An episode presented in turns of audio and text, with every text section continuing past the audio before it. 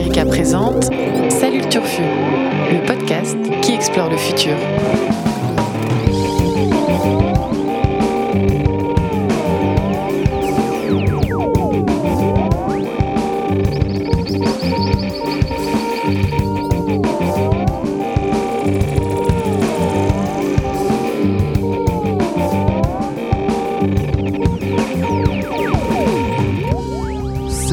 Les turfos, salut les turfaces et bienvenue à toutes et à tous dans Salut le Turfu, l'émission qui explore le futur dans la joie et l'allégresse. Alors aujourd'hui on va sortir de l'actu pour vous offrir notre sélection culturelle mensuelle consacrée comme d'habitude aux représentations du futur dans la culture, qu'elle soit populaire ou pas d'ailleurs. L'idée c'est donc de faire un tour de table dans lequel chacun et chacune des journalistes autour de la table va vous présenter une œuvre en insistant sur l'intérêt qu'elle peut avoir par rapport à notre obsession futurologique. Sans plus attendre, parce que le programme est un peu, un peu lourd, un peu chargé aujourd'hui, on va passer du documentaire Netflix euh, American Vandal à l'utopie écolo euh, datant des années 70, Ecotopia. On va parler d'une grosse production SF de l'espace avec Sean Penn. Euh, on va évoquer une dystopie turque et last but not least, les plus cool des espions français. Trop cool. Vous auriez reconnu bien évidemment nos amis du Bureau des légendes. Un programme donc bien chargé et j'arrête là cette petite intro pour vous présenter rapidement les journalistes d'Ouzbek Erika, tous ici présents autour de la table, à commencer par Roman Munier. Salut Roman. Salut Guillaume. Euh, L'excellente euh, et non moins drama queen Annabelle Laurent. Salut Annabelle. Salut Guillaume. Le fabuleux et non moins euh, drama apocalyptique Vincent Louquez. Salut Guillaume. Et notre chef et maître à tous Blaise Mao. Salut Blaise. Salut Guillaume. à chaque fois tu m'imites, c'est super. Euh, sans plus attendre encore une fois, on va euh, euh, continuer, commencer avec Blaise, qui va parler sans m'imiter de, de- d'American Vandal. Je crois que c'est toi qui voulais parler de ça. Tout à fait Guillaume. American Vandal, donc revenu en septembre pour une deuxième saison. L'année dernière, ça avait été une bonne surprise, très bien accueillie par euh, la critique et par le public. Série Netflix, Mhm. prod Netflix. Euh, J'avoue que j'avais raté euh, la saison 1 l'année dernière. Donc j'ai tout binge-watché, j'ai tout regardé à la suite. C'est très addictif et c'est très très bien écrit. Euh, le pitch, Ouais, en quelques mots. Alors c'est très dur à pitcher, mais j'ai réussi à le faire. Donc le, dans la première saison, Bravo Blaise. Merci. J'attends. Donc dans la saison dire 1, bravo. Peter Maldonado et Sam Eklund, deux lycéens, réalisaient un documentaire en forme de contre-enquête pour identifier la personne coupable d'avoir tagué des bits sur les voitures de tous les profs du lycée. Des pites. Cette fois, nos deux journalistes en herbe reviennent pour répondre à l'appel d'une élève de la San Bernardine High School, Ok. un lycée privé de Seattle où des centaines d'élèves ont été soudainement frappés pardon, d'un étrange mal. Most of us just shit our pants right in front of everyone. People are just trying to find a place where they could shit. This was the worst thing I've seen in 20 years. Before it was all over, it had a name the Brownout. Voilà, The Brown Out, hein, allusion évidemment au Blackout, donc de quoi on parle, de, vous avez bien entendu, pour ceux qui sont un peu fluents en, en anglais, on parle d'une épidémie de diarrhée aiguë, euh, provoquée donc chez ces lycéens, parce que des laxatifs ont été versés dans la limonade de la cantine. C'est bien, on commence tout de suite avec du caca. Moi, je. Ah, c'est totalement Parfait. scato la saison 2, hein, il faut vraiment, euh, âme sensible, s'abstenir. Le coupable, c'est un certain Turd Burglar, donc littéralement l'étron masqué. Ouais. Euh, et vous allez me dire, ça n'a rien à voir avec, Avec le, le futur. futur. Voilà. C'est un pitch scato De quoi absurde tu parles? Pour teenagers. Eh bien, pas du tout.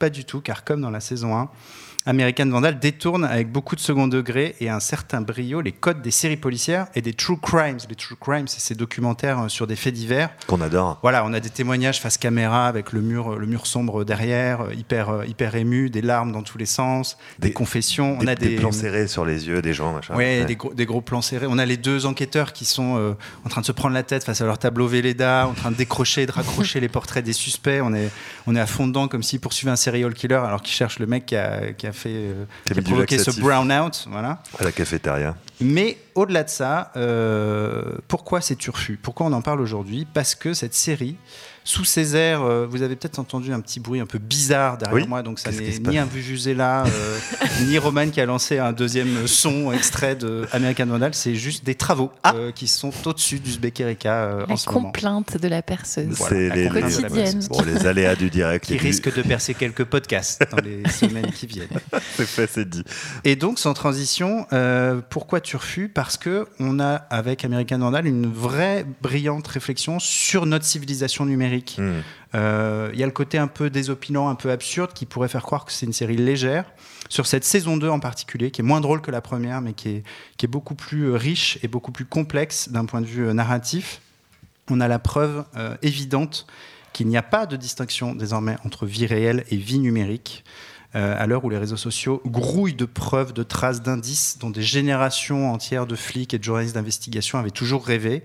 Euh, American Vandal nous parle dans cette saison 2 de manipulation psychologique, de harcèlement, à travers euh, notamment des images truquées, des fausses identités, euh, tout ça euh, à grand renfort de, de- de- de réseaux sociaux et de devices dans tous les sens. Mhm. c'est vraiment une série sur les années fake news, sur la manipulation de l'information. Et c'est fait avec beaucoup de brio. Et puis c'est un, un portrait assez réussi, assez sincère de la génération Z, si tant est que ce terme ait un sens. Euh, moi, je, je m'agace souvent quand les gens essaient de, de portraiturer le- les millennials, les fameux millennials euh, digital natives sur lesquels on projette toutes sortes de fantasmes euh, et, de, présupposés. Et là, je trouve qu'on a enfin un portrait réaliste de, la pratique numérique de, des adolescents et sans spoiler rien du tout à l'histoire, je vais juste vous citer une phrase qui est prononcée par Peter, un des deux enquêteurs, à la fin de cette saison 2. Euh, nous ne sommes pas la pire génération, nous sommes la plus exposée. On vit dans un état constant de feedback et de jugement, donc peut-être que nos masques sont un outil pour survivre à notre époque. Hmm. Mhm. Voilà. Et puis dernier élément qu'il faut souligner, c'est la maîtrise absolue de la communication autour de cette série. Ouais. Euh, Netflix a vraiment réussi son coup. Les deux, euh, les deux réalisateurs, Dan Perrault et, et Tony Yacenda, ont fait le buzz à quelques jours de la diffusion de cette saison 2, avec une vidéo virale. En fait, ils ont mis un des, des quelques secondes d'images filmées au téléphone portable montrant les fameux lycéens en uniforme, déambulant dans les couloirs de l'établissement, pris d'une incontrôlable diarrhée. C'est ce qu'on Mm. a entendu tout à l'heure. Ils l'avaient balancé en fait euh, sur Twitter notamment, euh, sans date, sans source. Avec les Euh, codes de Snapchat, hein, voilà, avec des exactement. commentaires à la Snapchat dessus, etc. C'était sur Snap, c'était pas Mm, sur, euh, mm. sur Twitter. Avec juste le terme, ils ont mis des laxatifs dans la limonade de la cantine. voilà, et puis il y a évidemment les gens qui avaient vu la saison 1 qui se sont dit Mais non, mais regardez, euh, c'est sûrement la saison 2. Voilà, ils ont réussi leur coup. Et puis au début de la série, c'est rigolo parce que nos deux petits enquêteurs dans la saison 1, ils avaient aucun moyen, ils étaient euh, la petite caméra au point euh, dans leur lycée. Là, on nous explique qu'ils ont eu des moyens pour. euh, ils ont été appelés donc par une. une Ils ont eu un mail de, de Voilà. Netflix. Et en fait, Netflix les aide et, et Netflix a mis des gros moyens. Netflix est un gros poisson qui les a bien aidés financièrement à mener cette saison 2. Donc c'est assez drôle. Il y a une, espèce de, de dérision sur euh, de, mise en abîme de Mm. Netflix et de la série dans la série qui fait que ça peut vraiment se regarder à plusieurs niveaux. C'est c'est vraiment si on aime le second degré et et, et si on s'intéresse à, à nos pratiques numériques aujourd'hui, je pense que c'est une série à voir absolument. Eh bien, écoute, euh, qui l'a vu autour de cette table à part moi? Personne, c'est bien ça. Cette émission était préparée, je le savais, mais je fais comme si. Euh, ouais, je j'ai pas grand chose à rajouter à ce que tu as dit. Effectivement, le portrait de la, de- le portrait d'une génération, d'une génération américaine, donc euh, ultra connectée, euh, avec euh, toutes les strates hein, de- dans les lycées, les jocks, donc ceux qui vont faire du sport et qui chopent toutes les nanas, les autres qui sont un peu plus les geeks, etc., et qui se font toujours encore, malgré la revanche des nerds rejetés. Le basketteur est le- super, le basket- star, le- le- ouais, le portrait futur star NBA. Euh, du basketteur est assez génial. Et tout ça est fait de manière assez fine. Et, euh, et surtout, comme tu le dis, ça se. Comment dire C'est tellement. Ça, ça reprend tellement les codes des True Crimes que tu ne peux pas t'empêcher de regarder l'épisode suivant pour avoir la fin. Donc, en fait, les, les- les mises en abîme sont multiples, mais l'œuvre euh, au complet est assez, est assez géniale parce que ça se joue exactement sur le- les mêmes mécaniques, mécaniques d'économie de l'attention qui font que tu as envie d'aller Mm. d'aller voir le bout. Donc, pareil, je me suis mangé les deux saisons en un week-end. euh, et euh, voilà, faut avoir l'estomac bien accroché parce qu'il y a quelques scènes de, voilà, de, de, De shitstorm. de shitstorm au sens propre du terme, euh, Mm. ouais, voilà, assez, euh, assez déroutante. Euh, mais effectivement, sur la, la lecture euh, et l'analyse de cette génération et de ce que les réseaux sociaux nous font et lui font, euh, c'est, je pense, effectivement quelque chose de très actuel. Euh, pas forcément futur, non, puisque ce n'est pas de la science-fiction dont il s'agit, mais de très actuel et donc, euh, et donc euh, à mon sens aussi, à voir. Donc les deux gens qui l'ont vu disent que c'est à voir. Est-ce qu'on vous a donné envie de le voir, Roman Ouais. Est-ce que Ouais. la saison 2 se regarde sans avoir vu la saison 1 Euh, Oui. Oui. Mais c'est mieux de voir la 1 parce qu'elle est plus drôle. la, la 2 est géniale euh, narrativement, mais la 1 est vraiment hyper drôle. Ouais. Sur les, les- les portraits, euh, quand les deux enquêteurs réfléchissent à qui est le coupable, analysent les alibis et compagnie, ils font des, des, petits- des micro-portraits et c'est vraiment très très drôle sur le. Et puis dans la une, ils ont des liens. En fait, ils enquêtent sur leur propre lycée. Donc ils ont des liens avec les gens autour d'eux, ce qui rajoute une surcouche à la narration qui est assez, qui est plus cool parce que y a, enfin comment dire, les deux enquêteurs sont vraiment euh, euh, intensément liés aux, aux gens sur qui ils enquêtent, ce qui donne des situations légèrement cocasses. Et dans le deux- et dans le 2, c'est pas du tout ça. Donc ça, ça perd un peu de son. Ouais, vaut mieux voir la une en fait, y a le choix entre les deux, je pense. Très bien. Voilà. Donc euh, Roman a dit oui, Annabelle. Mieux voir les Moi, deux. je suis sur- curieuse parce que tout le côté scato me rebute et tout le côté lycée américain m'intéresse pas trop, mais tout le reste euh, me tente beaucoup. Eh ben, Bah, tu- Le côté mockumentary euh, Ouais. et sur, euh, enfin ça, je, je suis assez fan, même s'il y a des gens que ça bloque sur The Office par exemple, Mm. que je trouve que c'est c'est génial. Mais sur, euh, oui, sur après tout ce que ça a l'air de raconter. Eh ben Vincent, toi, tu. Oui, je suis plutôt d'accord avec Annabelle. Je suis pas forcément attiré par les, les- les diarrhées euh, en série, mais, euh, mais sur le fond, d'un point de vue sociologique et de l'utilisation des, des médias numériques, ça a l'air assez intéressant. Donc, euh, quand j'aurai à la retraite, sû- sûrement quand j'aurai le temps, je pourrais me plonger dans cette série euh, avec les cinq autres, autres séries à regarder. Bien joué Blaise, t'as réussi à convaincre tout le monde Alors, autour de c'est- cette table. C'est deux saisons de 8 épisodes et 30 minutes. Donc, quand, on dit qu'on Ah oui, a c'est binge-watché, 26 c'est minutes, c'est euh, pas trop chronophage. Quoi. On n'est pas sur Mm. du 50, 54 Ça se mange vite. ouais. Ça se mange vite, Mm. même si c'est très scato. Euh, voilà. Et le scato, c'est un prétexte dans les premiers épisodes. Après, euh, ça part vraiment sur autre chose. hein. J'espère qu'on vous a pas trop dégoûté parce que Non, c'est pas que ça, effectivement. Euh, on va quitter le- la terre ferme et ses, ses petits problèmes de mm, parfois de digestion avec euh, avec Roman qui va nous emmener dans dans l'espace a priori puisque là on va on va quitter quitter la fiction et, et balancer sur de la science-fiction avec quelque chose qui s'appelle The First. Oui, là c'est plus larmoyant que Ouais. Scato est drôle, euh, disons. Euh, je, je vous fais d'abord écouter un petit peu euh, la bande-annonce. Allez. How does that make you feel? Putting your lives at that much risk? What about your family? All our families know what we signed up for. Do you ever think about mom? You can't let her bring us down, too. Did we make a mistake? I've got four people whose lives depend on my judgment. I can't have you doubting me. You could be the person that discovers life on Mars. Ce serait pas du sous Leftovers la, la bande Ah, la originale musique là à fond Ouais, c'est ça, ouais, mais- Steve Reich, c'est comment il s'appelle Euh, On ne sait pas, on ne sait pas car on n'a aucune culture. On va Pardon. on va- Là, On la, mu- la musique a été, a été réalisée par Rupert Gregson Williams. C'est Il pas a lui. fait Wonder Woman, Ah ouais, non, c'est pas le même, mais il s'est été grandement inspiré, je pense, de, ouais, de la BO de. Je le retrouverai, je, je vous jure que je le retrouve. Vas-y, Roman, pardon, je te laisse parler. Euh, outre euh, le- la bande son, vous avez peut-être reconnu la voix de Sean Penn, Ah. euh, qui est la star de cette série. Donc The First, c'est une série de 8 épisodes sur OCS. Euh, on est dans un futur proche et on se prépare à une expédition sur Mars. que Ce serait la première expédition avec euh, euh, des hommes qui vont peut-être euh, fouler le- la Terre, euh, la planète rouge. Oh. Euh, donc on commence assez euh, difficilement. Premier épisode, on assiste euh, à l'échec de cette première mission. Bah, et euh, l'histoire se lance Pas trop de spoil, la- pas trop de spoil. c'est dans la bande annonce aussi. Ok. Et à la fin du coup de ce premier épisode, de ce premier échec, on va euh, suivre en fait le lancement de la deuxième mission D'accord. où euh, Sean Penn, donc, qui joue Tom Haggerty et qui est un astronaute euh, très expérimenté, très musclé d'ailleurs. hein, ça, les plans, vous en allez avoir tout le long de la saison. Sean Penn shirtless. C'est une des critiques d'ailleurs, c'est Sean. Penn, Sean Penn, Sean Penn dans tous les épisodes. c'est la chosification du mal blanc. Et Eh oui. La fameuse. La fameuse.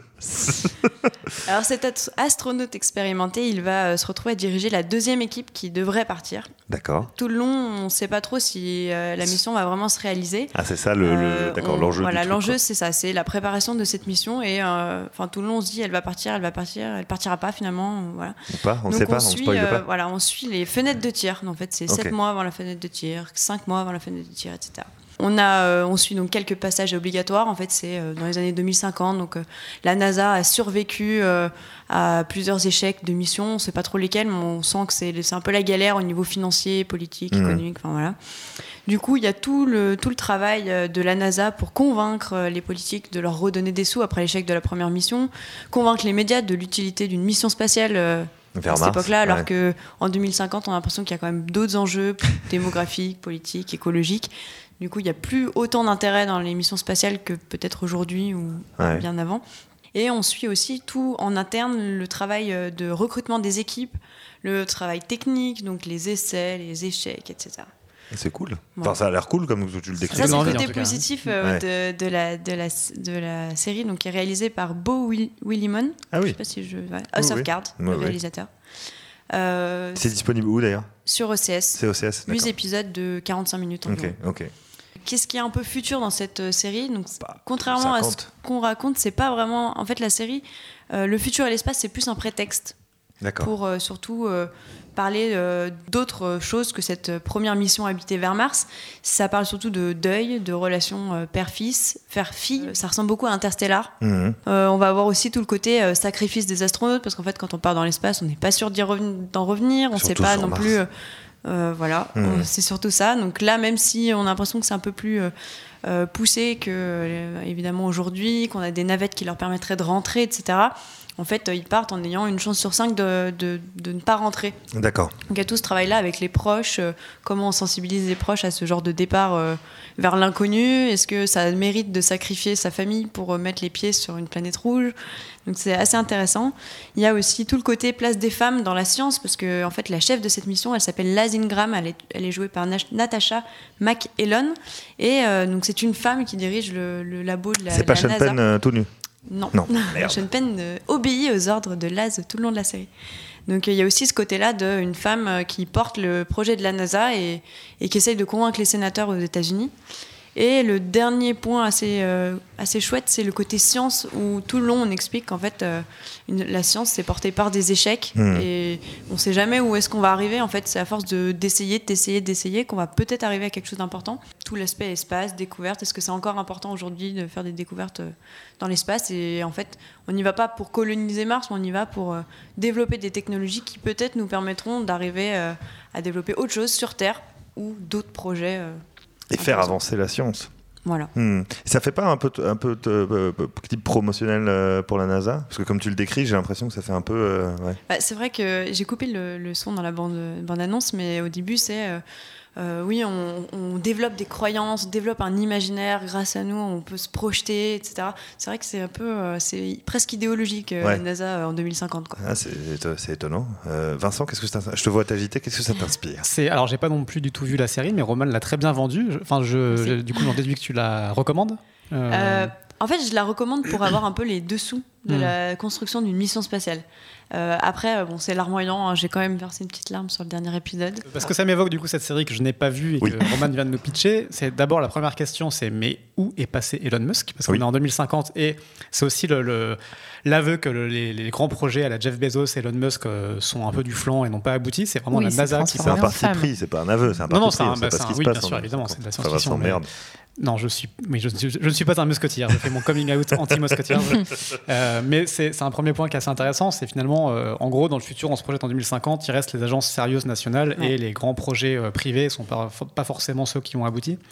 L'autre point intéressant que tu as relevé, peut-être, c'est celui des femmes aussi. Alors, je rappelle, j'ai j'ai eu le, le chiffre il n'y a pas longtemps, c'est moins de 10% aujourd'hui des astronautes partis dans l'espace qui sont des femmes. C'est très très peu. On en voit beaucoup aujourd'hui, euh, notamment américaines, qui sont, euh, des astronautes euh, femmes. Mais ça reste marginal, donc c'est assez cool si on voit des, des femmes à la tête de ces agences. Et puis, moi, ce qui me rebute un petit peu qu'à travers la bande-annonce, c'est effectivement l'impression désagréable d'avoir une, euh, une œuvre de producteur qui réplique de façon mimétique les recettes qui marchent. Ouais. Et ce côté relation père-fille, c'est ce qui a fait le magnifique film Interstellar. Mais le fait de reprendre vraiment cette structure-là, ça me, ça me gonfle un petit peu parce que ça fait vraiment un peu redite. quoi. Reprise et redite. Donc, ouais. sans l'avoir vu, j'ai cet a priori négatif parce qu'il y a un côté, euh, ça a marché sur Interstellar, on va faire la même chose, c'est un petit peu, un peu dommage. Euh, Il n'y a rien de- d'exceptionnel, on va pas se dire waouh, ils ont inventé quelque chose de, de Hmm. fou quoi. Mais ça prend Euh, une place centrale dans la série, cette relation euh, père-fille? Oui, ouais, ouais, Ah ouais. c'est en fait donc c'est Sean Penn, euh, donc Tom McCarthy qui a une relation très très étrange avec sa fille depuis Ouais. le décès de leur mère en fait. Du coup, euh, voilà, c'est se hop. l'abandonnent Non On mais c'est pas le annoncé savoir. dès le premier épisode. ah non, non, il n'y a pas. Non, euh, Mais à mon avis, euh, euh, il reste dans l'ombre. Il reste peut-être dans l'ombre de Matthew McConaughey qui était incroyable dans sa relation Ah oui. avec sa fille dans Interstellar. Quoi. Mm, mm. ah oui, c'était magnifique, mais. euh, Par contre, la jeune fille qui joue est, est vraiment poignante. Mais je suppose que c'est vraiment, quand euh, même. Ça se suit bien, c'est bien réalisé. Enfin, Bowie Lemon, c'est pas un perdant Oui, de ah oui, c'est très beau. C'est très beau. C'est le cas de le dire. réalisé. La beau. réalisatrice des deux, la réalisatrice des deux premiers épisodes, c'est Anishka Holland. D'accord. C'est mais Bo Willimon, c'est le, créateur. C'est le, showrunner. C'est le showrunner. Showrunner, oui, qui, Yeah. mais donc, qui est connu pour faire attention quand même euh, à bien choisir ses réalisateurs et ses Oui. réalisatrices. Ouais. Tout de même, a priori. Euh, Et donc Annabelle, toi tu l'as. Oui. J'ai vu oui l'épisode bah, hier sur les conseils de Roman et je ne savais pas du tout quelle était l'histoire donc j'ai c'était bonne ambiance parce que comme, Roman vous l'a expliqué ça commence par un échec donc le premier épisode est un petit peu morbide mais euh, mais en fait si ça continue sur cette idée d'échec et euh, et de risque et d'échec pour, euh, en gros, faire avancer des grands projets de l'humanité. ça, je trouve ça intéressant. Ce qui est intéressant, en fait, c'est que tu, tu regardes la série en te disant, en fait, dans quelques années, si l'on en croit à nos amis euh, Musk et compagnie, c'est quand même, on va assister à ça, à un direct. euh, euh, parce qu'il y a donc euh, ce lancement qui est suivi par euh, le ah bah, monde sûr, entier. ouais. En euh, live sur YouTube et tout, je suppose. Ouais, en live Ouais, sur. YouTube, euh, toutes les télés euh, du monde entier, les, les familles des proches qui regardent ça, euh, enfin qui sont euh, des héroïnes, euh, enfin les familles sont héroïnes par procuration Mm. puisque euh, Oui. voilà et elles se retrouvent endeuillées euh, de- d'une minute à l'autre, euh, c'est la stupéfaction, euh, c'est assez dingue. Et donc voilà, déjà se dire qu'on va assister à ça dans quelques années, rien que pour ça, c'est assez fou. Ensuite, le parti pris qui est de nous raconter une préparation plutôt que de nous emmener sur le terrain. Euh, Moi, j'ai- je pensais vraiment regarder un truc en mode euh, l'étoffe des héros ou la grande aventure, euh, et pas du tout en fait, mais c'est ce qui marchait par exemple pour Gataka où on est à terre et c'est ce qui nous intéresse, c'est euh, la préparation, les risques, les doutes. Les... Donc euh, ce parti pris-là est intéressant. Après, euh, on l'entend bien quand même avec la musique, donc on- n'a pas On a toujours pas- le- retrouvé le nom du, du compositeur, mais on va d'ici la fin de l'émission, je pense que ça va, ça va arriver. Ça va revenir. Euh, ça a l'air assez grandiloquent quand même, surtout euh, sur le côté. euh, euh, Enfin, le Sean Penn, les grands sentiments, euh, la, la- la fin du premier épisode, ça part sur un délire métaphysique un peu comme euh, à la Terrence Malick, un peu, ouais. mais Oui, on a- qui on a a un l'air peu- un petit peu.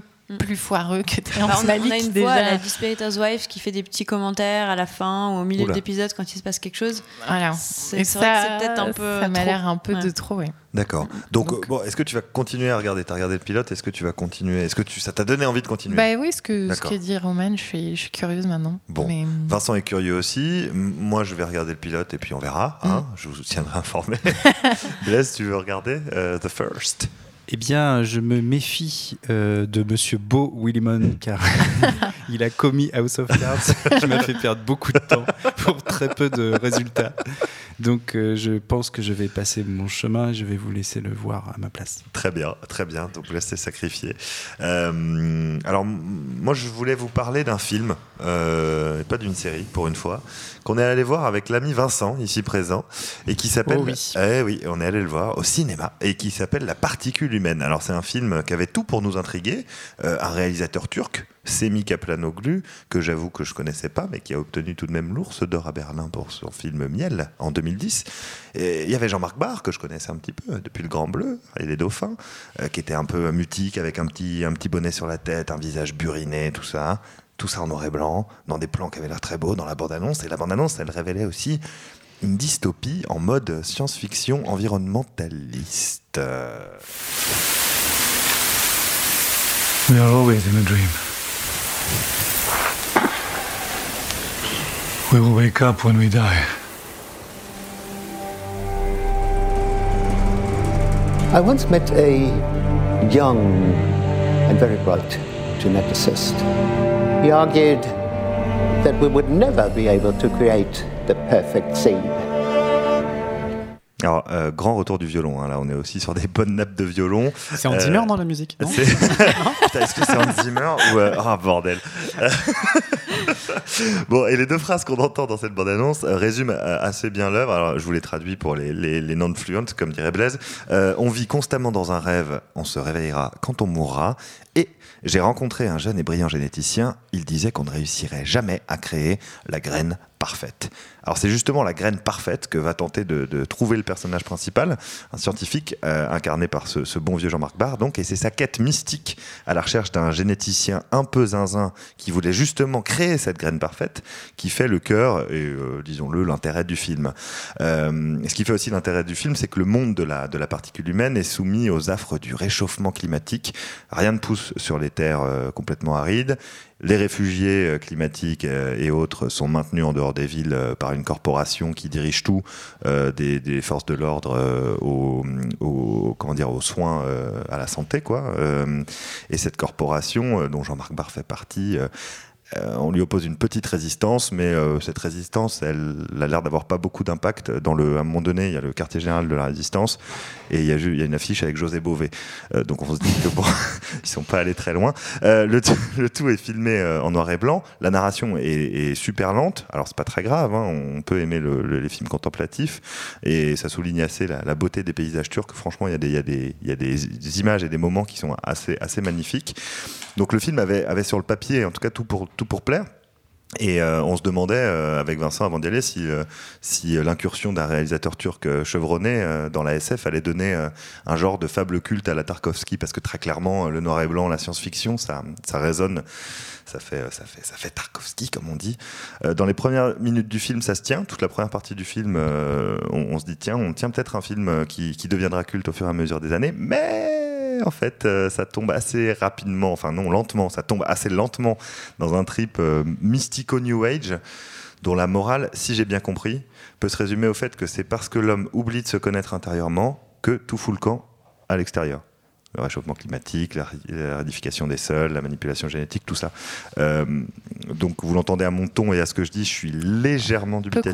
Voilà, peut-être que Vincent va pouvoir vous, vous re- euh, re-enthousiasmer pour la particule humaine. Ouais, disons que dubitatif, c'est un peu le mot. On est sorti un petit peu euh, sans trop savoir où on habitait euh, avec Guillaume, avec toi. Alors, ça, ça- bah, ça a un impact en tout cas. hein. C'est pas un film qui Moi, j'ai trouvé, en fait, mais- effectivement, il y a pas mal de lenteur, peut-être un peu de, de- des, des passages euh, un peu euh, un peu mal finis, un peu un peu mal mal construits, mais malgré tout, moi, j'ai passé un bon moment. Le temps est passé assez vite. J'ai pas vu le temps passer. Et Il dure, euh, deux je heures me et suis assez hein. euh, laissé emporter par l'histoire de et par Jean-Marc Barr qui traverse. euh, En fait, ça ressemble vraiment à un conte philosophique. Il y a un côté vraiment. euh, ça m'a fait penser dans la structure un peu à l'alchimiste. euh, Paolo Coelho version apocalypse en fait, euh, où le mec part à la recherche de sa. C'est pas non plus un compliment. il y a Paolo Coelho. Moi, ça m'a fait penser à Deadman, mais bon. Il y a beaucoup de références euh, mélangées entre Tarkovsky et tarte à la crème finalement. Un peu entre les deux. Oh, Eh, hein, oh putain, on est vraiment. eh, on est sur les grandes gueules là, ça y est. ça y est, c'est parti. Mince. Euh, non, non, mais ce, ce côté conte philosophique, en fait, m'a plutôt plu. Après, tout dépend de ce qu'on cherche à aller voir Ouais. quand on va au cinéma, mais on peut être déçu si on s'attend à un, un film de SF absolument renversant et révolutionnaire. Là, on- moi, je me suis laissé emporter dans une balade un petit peu, euh, un petit peu en manque de sens à la fin, effectivement. Il y a tout ce côté que tu as un peu décrit. euh, alors, je sais pas si- ce que voulait vraiment dire le réalisateur, mais il y a ce côté, finalement, effectivement, on se perd dans cette recherche génétique. Alors évidemment, le grand méchant, c'est Monsanto, hein, on l'aura reconnu, qui Oui, contrôle oui. la ville, voilà. Et il y a une idée de, bah, on perd notre, euh, finalement notre, notre essence biologique en, en- en cherchant à maîtriser la nature, et donc tout part en vrille. et, euh, On perd cette Euh, fameuse particule humaine à force de, particule humaine, de voilà. vouloir euh, gérer le vivant, quoi. Hmm. Après, j'ai trouvé ça aussi assez pertinent dans le, le fait d'amener pas mal de sujets, euh, de, de menaces euh, liées au futur de façon pas forcément très. euh, sans gros sabots, de façon assez subtile. On, on voit par exemple des drones à un moment donné qui les pourchassent. C'est pas. Euh, Il y a cette dimension surveillance constante avec, euh, avec ces, ces drones multi-caméras, c'est. euh, le réchauffement climatique, mais aussi les, les produits chimiques, parce qu'il y a des pluies acides horribles qui ont l'air d'avoir Oui. aussi ravagé les sols. C'est vrai. Un manque, un effondrement de la biodiversité. Euh, Qu'est-ce qu'il y a d'autre? Il y a le contrôle évidemment euh, politique. Euh, José Les- Bové en résistance, c'est assez drôle parce que c'est un film turc, donc on a quand même un José Bové qui apparaît au milieu de nulle part. International. mais, mais voilà, que dire de plus? Il y a Non, aussi la question de la migration qui est importante hein, parce qu'on voit le, ce côté multifactoriel en fait d'un apocalypse. C'est assez marrant. C'est- plutôt subtil dans cette description-là, mais effectivement un peu long sur le côté à la fin où ils finissent par s'enterrer au milieu des sacs de graines et à se, re- à se prendre un bain de, de- de terre. Oui, un bain de terre. Un euh, bain à de deux. terre qui nous a- Spoiler Les spoilers Les étranges. Et à, à- à chercher des Et on graines a eu dans un des petit, un, un petit regard et un petit moment euh, érotique avec Guillaume quand on a vu ce bain de terre recouvrir leur visage. Et On a eu très envie de se mettre dans le bain de On terre. a envie de faire pareil. Donc euh, ça finit un peu de façon étrange avec des fourmis et de la terre sur leur corps nu. Voilà. Et, et un cercle gravé dans le sol. Enfin, euh, on spoil pas trop en disant comment ça se termine, hein, mais euh, bon, euh, quand on reparle, effectivement, il y a quelques bonnes idées. Les éléments de science-fiction sont, même les, les- les effets spéciaux sont pas dégueulasses, alors qu'on pouvait s'attendre à quelque chose d'un peu, euh, tu vois, d'un peu raté, comme les drones, euh, les barrières magnétiques qui empêchent les réfugiés d'arriver, tout ça. Euh, et sur la biodiversité, les collectionneurs de, de- de- de cadavres d'insectes, parce qu'il reste plus d'insectes, il y a plus d'oiseaux, il y a plus rien. Donc tout ça, c'est vrai, les manières de montrer ça sont assez fines. Il n'y a rien de révolutionnaire, mais c'est assez subtil dans la façon dont il le montre, je trouve. Ok, Ouais. ok, bon. Alors, résultat, qu'est-ce que, vous, est-ce- qu'est-ce que ça vous inspire autour de cette table Euh, Roman, pas grand-chose a priori. Le bain de terre et de fourmis. euh, Ça m'a pas convaincu, ça, mais. euh, Ouais. Moi, j'ai l'impression que vous êtes fait une liste de mots bizarres à placer et vous êtes dit on va écrire une chronique un Ce peu film sérieuse. n'existe pas en fait. On va mettre si on José avait Bové, pas reçu le communiqué de presse, nous Tarkovsky, aussi, euh, Paolo on n'y Coelho croirait pas du tout. et Beurre de Deadman. terre. Et Deadman. Non, de mais terre. Euh, ça a l'air intriguant. ok, Ah, ok. ok. Euh, intrigué, Roman euh, est euh, surpris, non Consterné. je- Conster- Je la vois en face de moi, elle est consternée. Oui, débitative. Exact. Je sais pas si ça terme. me donne envie ou pas d'y aller, mais je, je, je vais réfléchir. Et si, et si un jour tu, tu tombes dessus sur Arte dans, Ah dans bah, 2-3 oui. ans, hein, par Pourquoi exemple, pas. pourquoi Hmm, pas Je penserai à vous. Moi, je suis inspirée, tu, tu le vois, non? Ouais, l'air, euh, t'as l'air à fond. Pff, Non. Non? Ok. Euh, Non, mais c'est une expérience intéressante. C'est-à-dire que Oui, pour, finalement, pour résumer, je dirais que c'était un bon moment, mais que je ne reverrai pas. eh Et ben tu le voilà. conseilles à personne. Et la Même pas à ton pire ennemi. punchline. Ok. Finalement, c'est comme la drogue. C'est un bon moment, mais je le referai pas. Euh, Vincent, on va rester avec toi parce que toi, Avec tu nous parles d'un livre vu que tu es un intello et que tu regardes pas les choses, tu les lis. C'est vrai. Moi, j'ai envie de te dire, Guillaume, euh, allons-y, parlons de, parlons de bouquins. Oui. Euh, priorité au direct sur, euh, sur Culture Fu. Euh, il est- lancé là. Après- on ne- on ne l'arrête plus. après le Brexit, nous sommes dans le Calexit. Ah. Ça y est, le Calexit l'a emporté. Le Calexit, comme California exit, la Californie a quitté les États-Unis. Avec l'Oregon et l'État de Washington, les trois États viennent de quitter l'Amérique. Ils ont fondé un État indépendant qui s'appelle Ecotopia. Toute la côte ouest américaine s'appelle Ecotopia. L'indépendance a déclenché une guerre éclair mais extrêmement puissante entre les États-Unis et Ecotopia, suivie de 20 ans d'isolement diplomatique total d'Ecotopia vis-à-vis de- du reste du continent. C'est terrible. C'est un roman.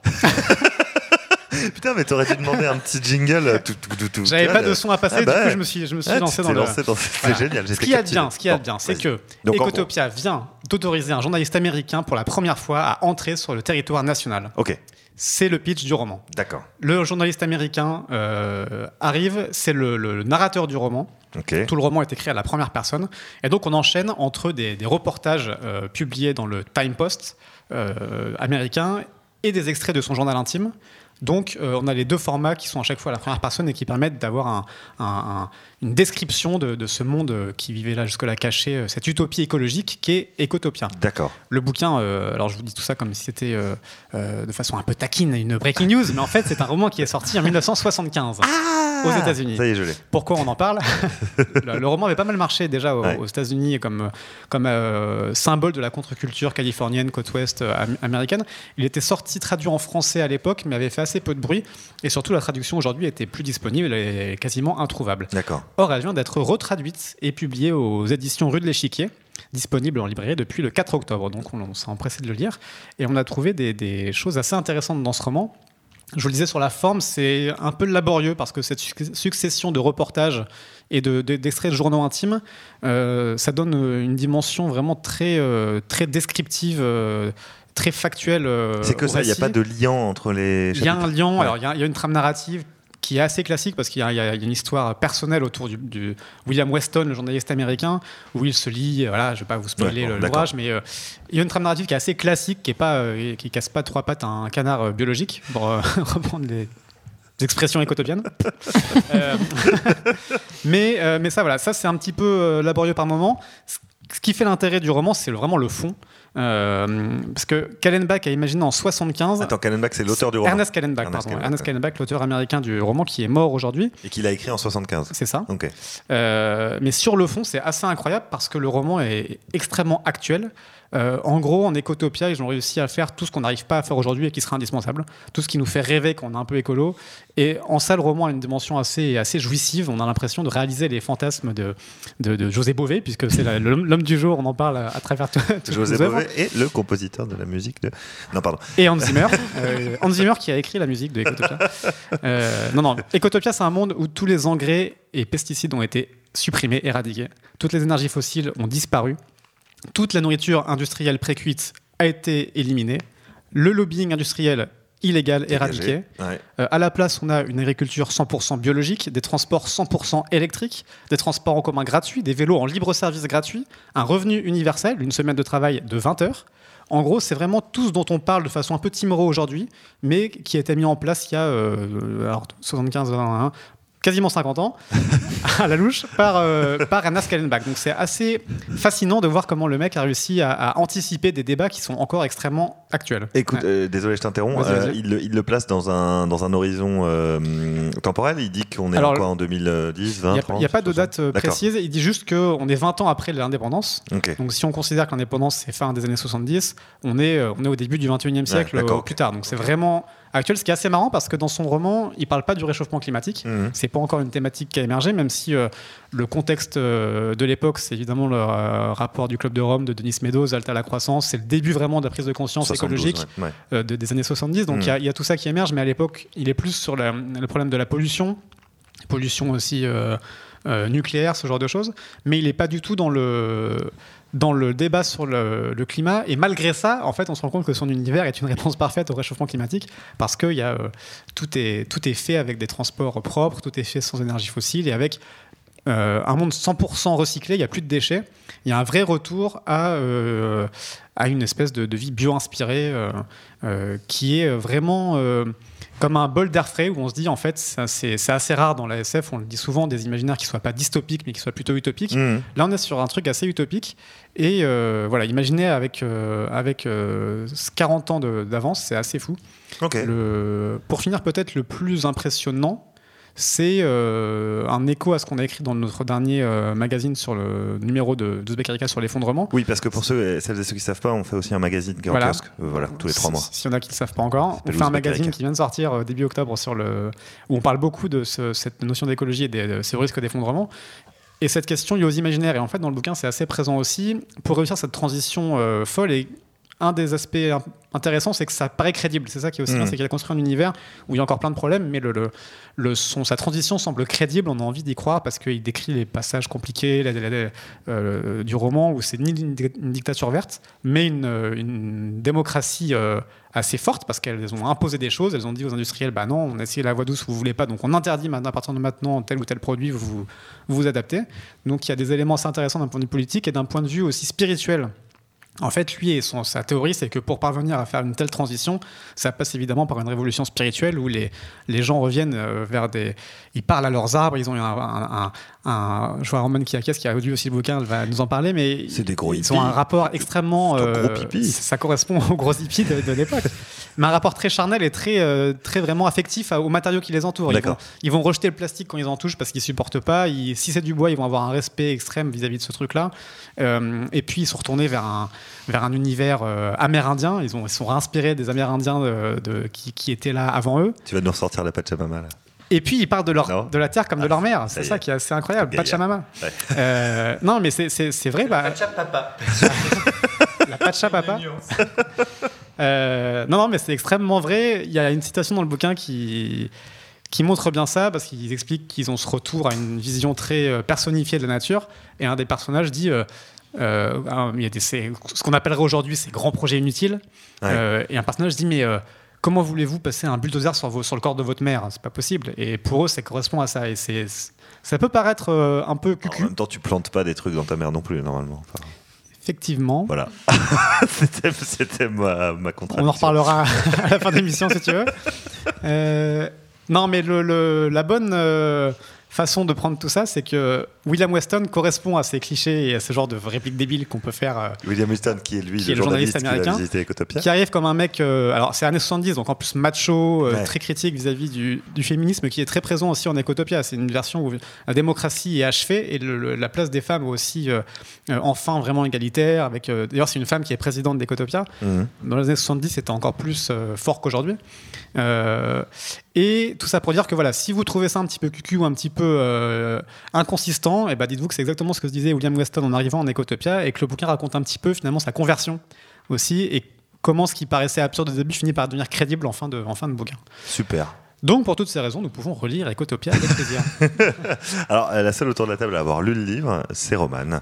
Euh, Est-ce que tu es aussi enthousiaste que, que notre ami Vincent? Et j'ai pas grand chose à rajouter de tout ce que tu as raconté. Pour les femmes, j'avais repéré d'ailleurs un petit extrait où il fait vraiment son macho.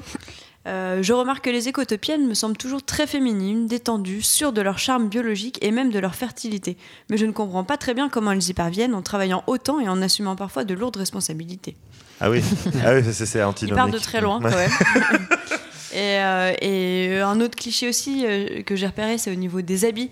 Lui, il arrivait euh, hyper bien sapé avec euh, des mocassins, des super fringues, etc.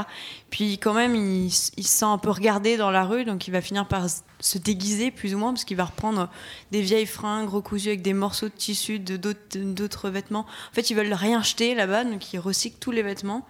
Et euh, donc c'est bariolé. On a l'impression que ça a l'air des vrais ploucs dans la rue.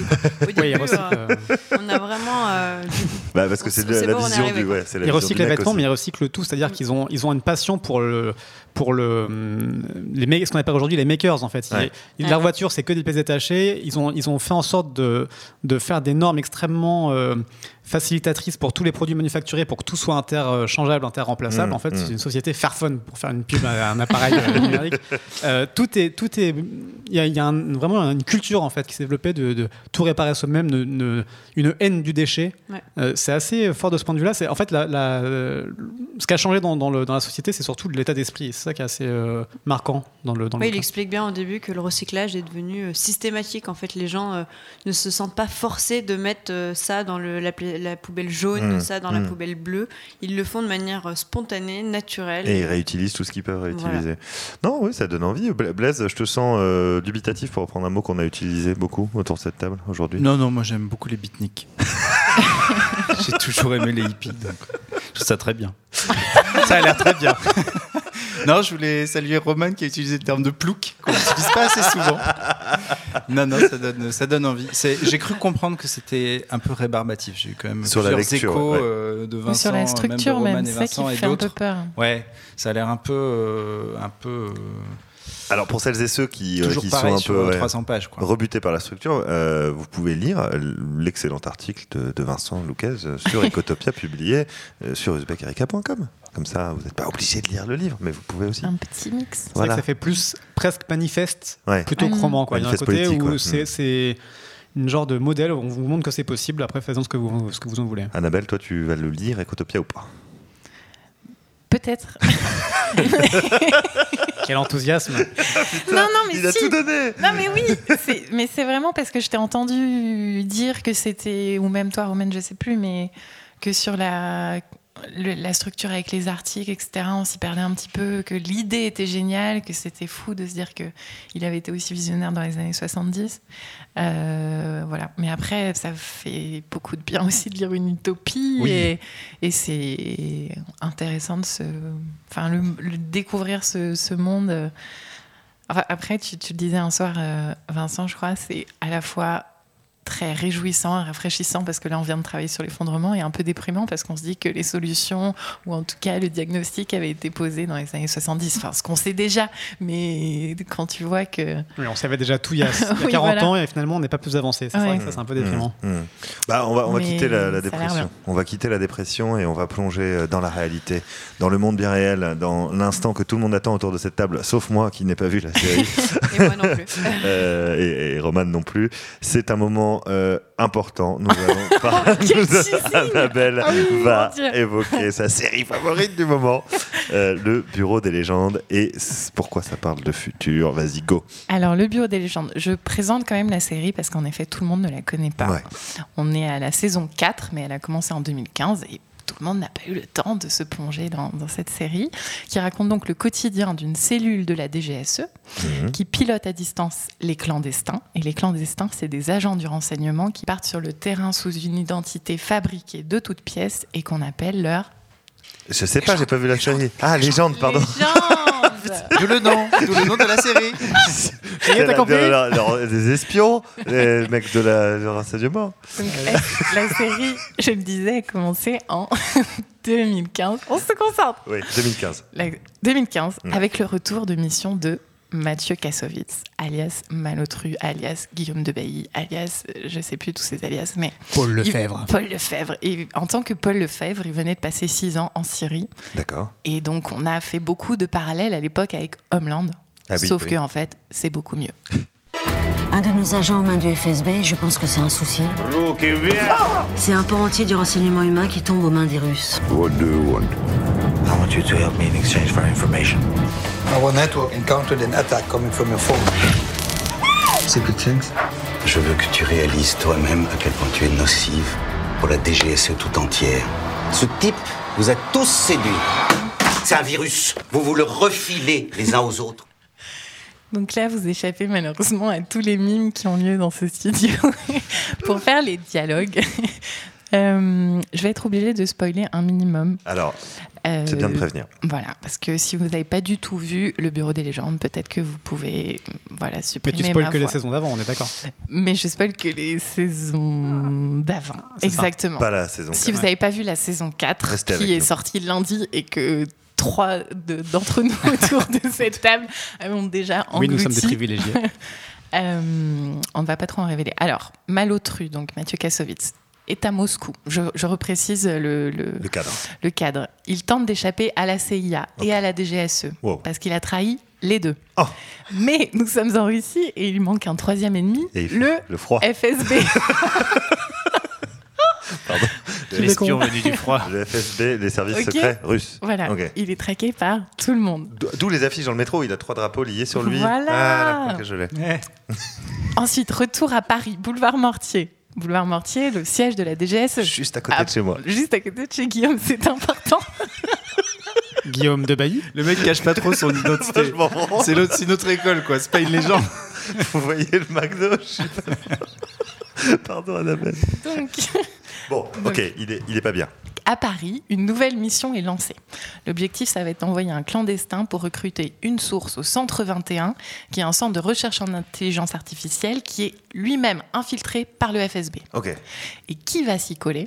Celle qui a été formée par Malotru dans la saison 1, celle qui a brillé dans la saison 3 et qui s'appelle Marina Loiseau et qui va partir sous la légende de Rocambole. Mais les choses vont se compliquer et le BDL, donc le Bureau des légendes, va devoir envoyer une deuxième source, enfin un deuxième agent, pardon, du bureau technique. Et pendant tout ce temps-là, vous avez peut-être reconnu dans la bande, euh, enfin dans le, pas dans la bande annonce, mais dans le, si dans, Le trailer. dans le trailer, pardon.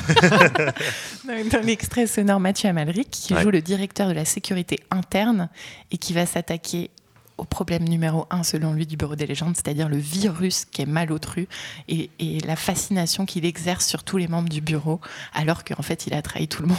Ah ouais, d'accord. Ça donne très très envie. Bon, génial. Donc, le rapport de tout ça avec le futur, c'est que la saison parle du futur du renseignement, Ok.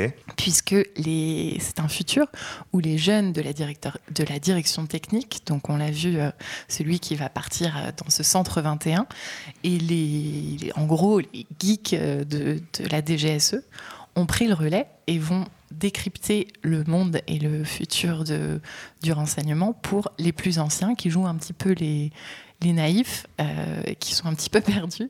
Euh, voilà, j'avais, je dois dire que j'avais fait un article sans spoil, mais où je citais quelques quelques passages où du coup euh, on entend les plus jeunes dire ce qu'on cache à ses proches, on ne le cache pas à Google, Mm. par exemple, Mm. comme pe- petite leçon d'internet ou une petite leçon de petite leçon de cybersécurité. Euh, on parle d'Elon Musk, on parle d'intelligence artificielle, on parle de, de Poutine quand il disait que celui qui va qui deviendra leader dans Oui. le domaine de l'intelligence artificielle sera le maître du monde. Donc euh, c'est toujours autant d'actualité, euh, ce qui est toujours assez incroyable, autant euh, par, le, par le constat du, du spectateur, mais aussi par l'explication qui est donnée par l'équipe de scénaristes. En fait, il y a donc, c'est une série créée par Eric Rochant. Mhm.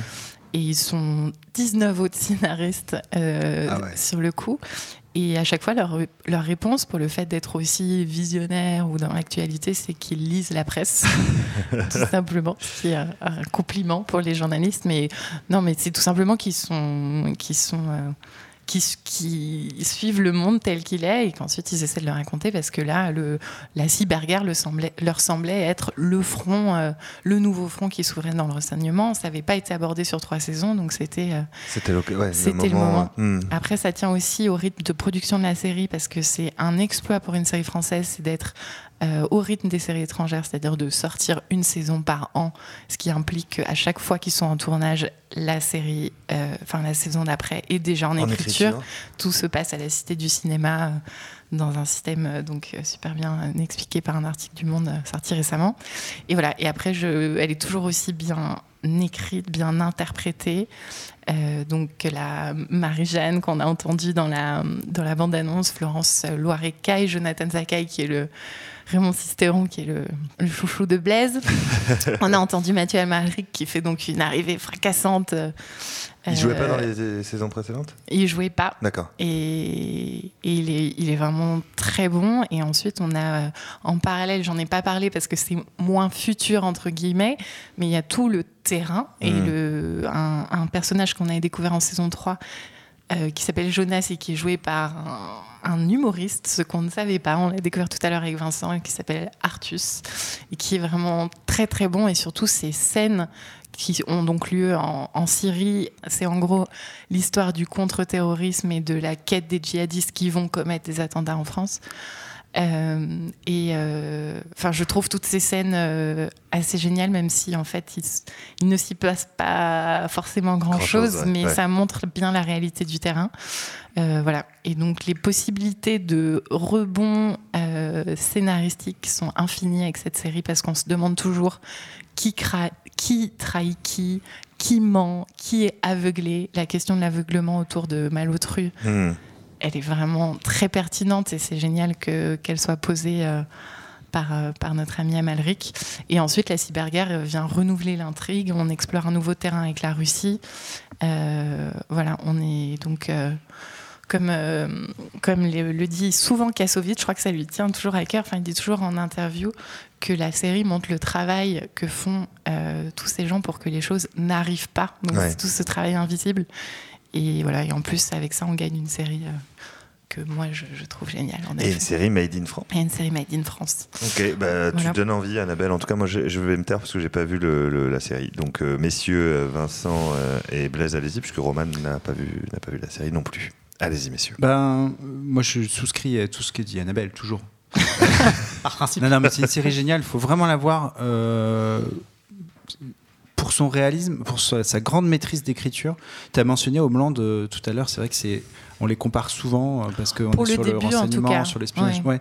Je trouve que c'est assez différent. Alors, les, les- les dernières saisons d'Homeland sont aussi assez passionnantes sur les fake news, mais sont très euh, imbibées d'actu. Là, c'est dans l'actu. Il s'imprègne énormément de ce qui s'est passé. Mais je trouve que c'est vraiment la psychologie et c'est les personnages. C'est les personnages. Il y a un travail sur les persos qui est extraordinaire. Mm. Et notamment, c'est un peu en, en filigrane, je trouve, dans cette saison-là.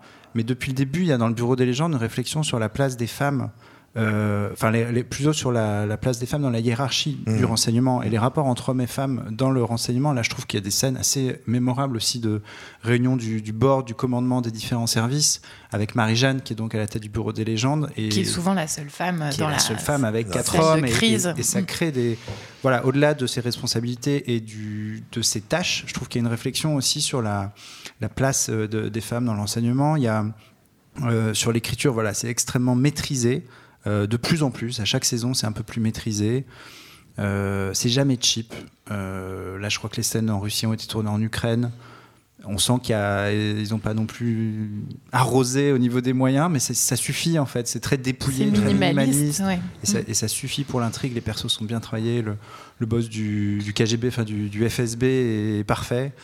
Euh, il a une grosse voix comme ça, un peu Avec un accent qui mais évidemment te plaît. Ouais, tu sais ma passion des accents. Je la connais. Euh, donc oui, évidemment, il faut voir le, le BDL. Très bien. Vincent, Oui, moi je l'ai dévoré aussi. J'ai tout regardé euh, en quelques jours. Euh, alors Dis que, donc, t'as du temps, hein. que dire? Bah, je ne travaille pas, c'est facile. donc, je ne fais jamais rien de mes journées, Euh, à part lire Ecotopia. Que dire sans spoiler? Euh, bah, Enfin, je suis tout à fait d'accord avec euh, l'analyse d'Annabelle. C'est ce qui est bien, c'est qu'il se renouvelle énormément parce qu'on, enfin, on avait toute la problématique sur l'Iran dans la Mhm. saison d'avant, la question du nucléaire, euh, la, Sy- la Syrie. Il y avait des scènes hyper pédagogiques avec une carte de la Syrie qui montrait les Mm. le, le bordel sans nom que c'était entre les différentes factions sur place. Et là, c'est aussi très pédagogique sur le- le- la question de la cyberguerre. Peut-être un peu trop parfois. Il y a un côté vraiment, euh, on vous Ouais, prend pour des ânes et on ouais. explique Ouais. aux anciens de la DGSE comme si c'était les derniers arrivés, euh, ce qui est, euh, ce qui est une cyberattaque. IA, intelligence Ah, ah, oui, voilà. Une IA, mais que veux-tu dire par là? En même temps, c'est Ouais, bon, nous, c'est- on- nous, c'est, on sait à peu euh, près. mais oui, oui, bon, c'est- c'est- ça peut être pratique. euh. C'est pratique, c'est très pédagogique, un- peut-être un petit peu moins du coup narratif Mm. par moment, mais euh, non, c'est très intéressant et, euh, et très bien écrit et très bien joué, ce qui est rare dans une série française. Et moi, j'ai un tout petit bémol sur le, une tendance un petit peu quand même à tourner en rond au bout d'un moment. C'est-à-dire que là, on change de décor, on change de lieu. Mais par rapport à l'Iran, par rapport à tout ça, euh, Marina Loiseau, qui est toujours très bonne, euh, elle a un peu à nouveau les mêmes problèmes. Il y a un peu toujours ce Mathieu Kassovitz qui joue toujours l'agent en Trahison, trouble. pas trahison, trou- Voilà, et je trouve que ça se- s'essouffle un petit peu sur la fin. D'accord. Mais bon, euh, ça se regarde toujours très bien. Alors moi j'avais une question. Euh, Est-ce que ça fait pas trop propagande pour les services secrets français et est-ce qu'il n'y a pas ce côté un peu glorification de co- comme le font aux États-Unis les gens, les séries qui parlent du FBI ou de. Ou de- Je trouve pour le coup qu'on voit bien les problèmes de. Comment, comment les, plutôt l'inverse, les services entre eux. Ouais. On voit bien les, les- les conflits entre services. nez, Et- d'accord. Et, comment les conflits entre services nuisent à l'action extérieure. Donc c'est plutôt ce côté euh, administration tentaculaire et euh, pas forcément très efficace. Et il y a et la représentation de, de, de, de la technologie, parce que c'est souvent un truc qui me gêne moi dans les séries, notamment Homeland. À certains moments, ça m'a un peu gêné. La représentation de, tu sais, tous les ordinateurs qui font du bruit quand tu tapes dessus et tout ça, les hackers à capuche. Il a pas là- trop là, ça. Ça m'a pas choqué, Non. mais. Non, moi j'ai trouvé. Alors il y a effectivement ce que placée. disait Vincent, il y a ce côté très pédago sur Ouais. les scènes euh, de déploiement technologique, mais je trouve Mm. qu'ils le font avec pas mal d'humour. Euh, et ils jouent vraiment le côté, euh, la génération un peu ringarde et, et les, les- les mecs de l'ADT qui Mm. leur euh, racontent la vie euh, technologique et cyber. Il y a une scène mémorable, je, je spoil pas, mais il y a une scène que je trouve assez remarquable de, de cyberattaque en direct. ouais. Euh, voilà, ça, je dirais l'histoire, mais que j'avais jamais vu filmé comme ça, Mm. avec une tension en ouverture d'épisode. Ça, ça peut Euh, être, ouais. Il y a des petits geeks qui tapent sur l'ordinateur, mais en fait, on est totalement pris et, euh, et on est. ah, On est sent la coupé quand, le tension, générique, ouais. quand le générique démarre. D'accord. Donc c'est plutôt, euh, c'est plutôt euh, maîtrisé en fait quand, quand il y a cette dimension-là. Et, Et peut-être que le message aussi, à travers tout ça qu'on voit dans plusieurs épisodes, c'est le côté nouvelle dimension avec les appareils connectés qui se multiplient. Mm. Où là, on, on commence par. euh, alors, il protège son iPhone, il protège son, son ordinateur, mais il se fait avoir parce qu'il y a un écouteurs écouteur Bluetooth. connecté. Ouais. C'est hallucinant, en fait, c'est peut-être ce qui, est, ce qui est le mieux du point de vue du message. C'est Ouais. c'est hallucinant de voir le nombre d'appareils connectés et comment des mecs se font avoir parce qu'ils ont. euh, il leur reste un cure-dent connecté qui Ouais. traîne et hop, c'est Sauf parti. quoi. Malotru, bien sûr. Évidemment. Qui ne Sauf se fait jamais avoir. Euh, Même euh, Marina, d'ailleurs. Bon, eh ben, euh, on a attendu cette séance, cette séquence Bureau des légendes pendant, pendant toute l'émission et je ne suis pas déçu et je vais encore avoir envie de regarder cette série. J'espère qu'il en bien. sera de même pour vous, auditeurs et auditrices de Salut le Turfu. On a un peu débordé, on est désolé. J'espère que vous êtes restés jusqu'au bout pour entendre cette petite conclusion. Euh, pour celles et ceux qui sont restés jusqu'au- bout, euh, on vous fait des bisous. Voilà. Quel enfer en ASMR. Des bisous. Bisous. Bisous. Thank you.